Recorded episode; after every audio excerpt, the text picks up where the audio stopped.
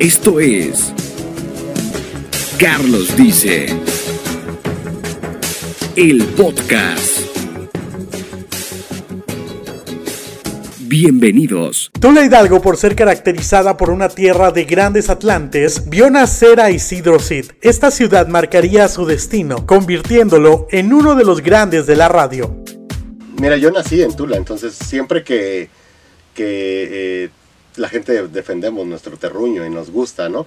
Ahí en Tula también empecé mi carrera artística como locutor, como operador de cabina de radio y como todos, pues empecé haciéndole a la talacha, ¿me entiendes? O sea, lo primero que hice al aire fue decir la hora, que en aquellos tiempos pues no había computadoras que lo hicieran, entonces mi primera chance que me dieron de entrar al aire era para decir 3, 12. 3, 15, ¿no? Entonces, bueno, pues evidentemente tiene un significado muy especial allá está mi familia, allá están mis inicios en, este medio maravilloso de la radio.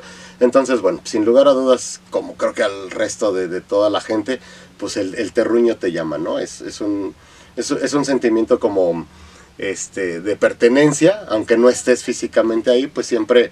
Eh, va a haber alguna razón por la que tengas que regresar o por la que quieras estar ahí o por la, por la añoranza de cualquier situación. Entonces, en, lo profesional, pues, ¿qué te digo? Es, es, la cuna de mi carrera y en mi vida, pues, es la cuna de mi vida, ¿no? En tu juventud eliges estudiar publicidad. ¿Por qué publicidad?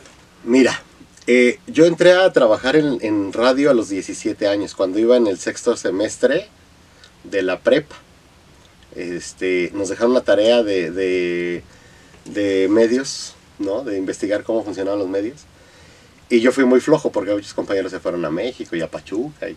Entonces yo dije, ay, no, yo no tengo ganas. Fui a la radio local y empecé a ir diario por... Un día la locutora me decía una cosa y luego otro día fui con la secretaria. Ya sabes cómo es esto.